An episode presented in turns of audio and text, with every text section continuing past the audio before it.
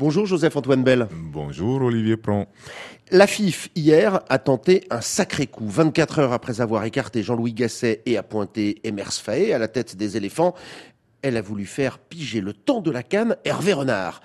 La Fédération française de football a dit non.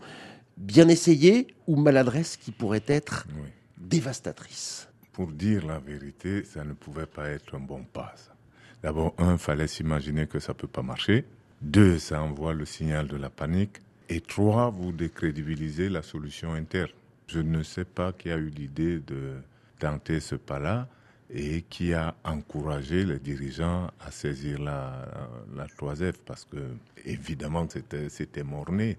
Et puis surtout, d'éventer, d'éventer cette démarche. Parce qu'on aurait pu la faire sans que personne ne soit au courant, essuyer un refus et puis rester tranquille. Mais là, euh, non, vraiment, c'était pas fait. Refus de la 3F logique, déception, on le sent chez Hervé Renard. Je crois que Hervé doit se rendre compte qu'en France, ses patrons le regarderont un peu bizarrement. C'est pas possible. Vous êtes marié quelque part et vous voulez aller le temps d'un week-end avec quelqu'un d'autre à la plage? Non, non, non, Hervé n'aurait pas dû se mêler de ça. Revenons au jeu et aux choses vues lors du premier tour, Jo. Le niveau vous a-t-il impressionné? Oui, le niveau était bon. D'ailleurs, les 0-0 ne sont apparus que lors des, des, derniers matchs. La plupart des équipes a joué en avançant, a joué en essayant de gagner.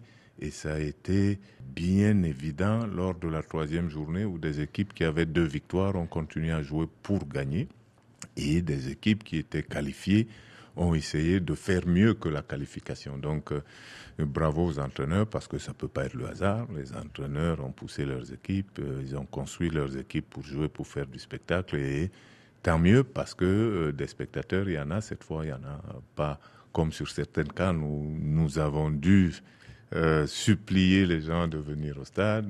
Là, il y en a depuis deux éditions, les, stades sont pleins, c'est bien.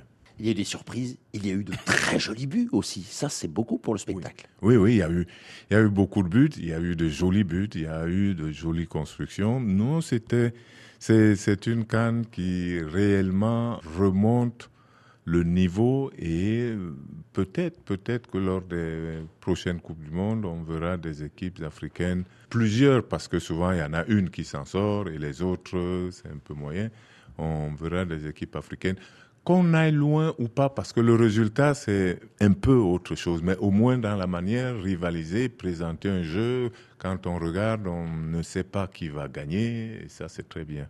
Avec des pelouses saluées par tout le monde, mmh. et ça n'a pas toujours été le cas. Non, ça n'a pas toujours été le cas, mais vous savez, euh, les pelouses, on a commencé réellement à s'en occuper après la canne au Gabon.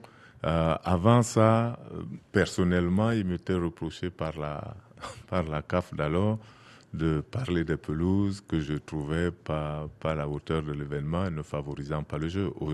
Depuis... Y compris celle des terrains d'entraînement. Mais oui, bien sûr. Aujourd'hui, les pelouses, y compris celles des terrains d'entraînement, sont dignes et donc on voit un meilleur spectacle et on est tous contents. Je crois que les joueurs sont les premiers heureux de pouvoir faire ce qu'ils font sur le terrain.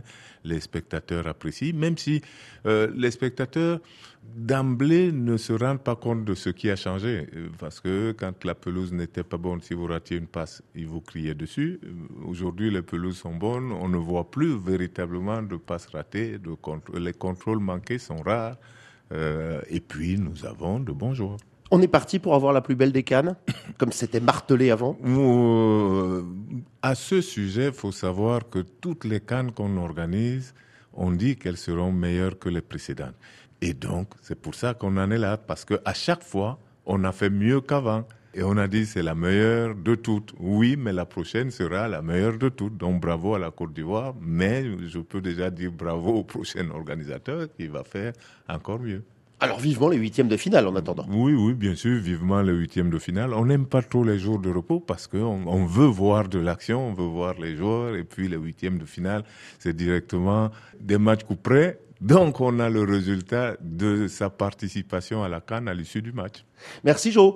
À bientôt.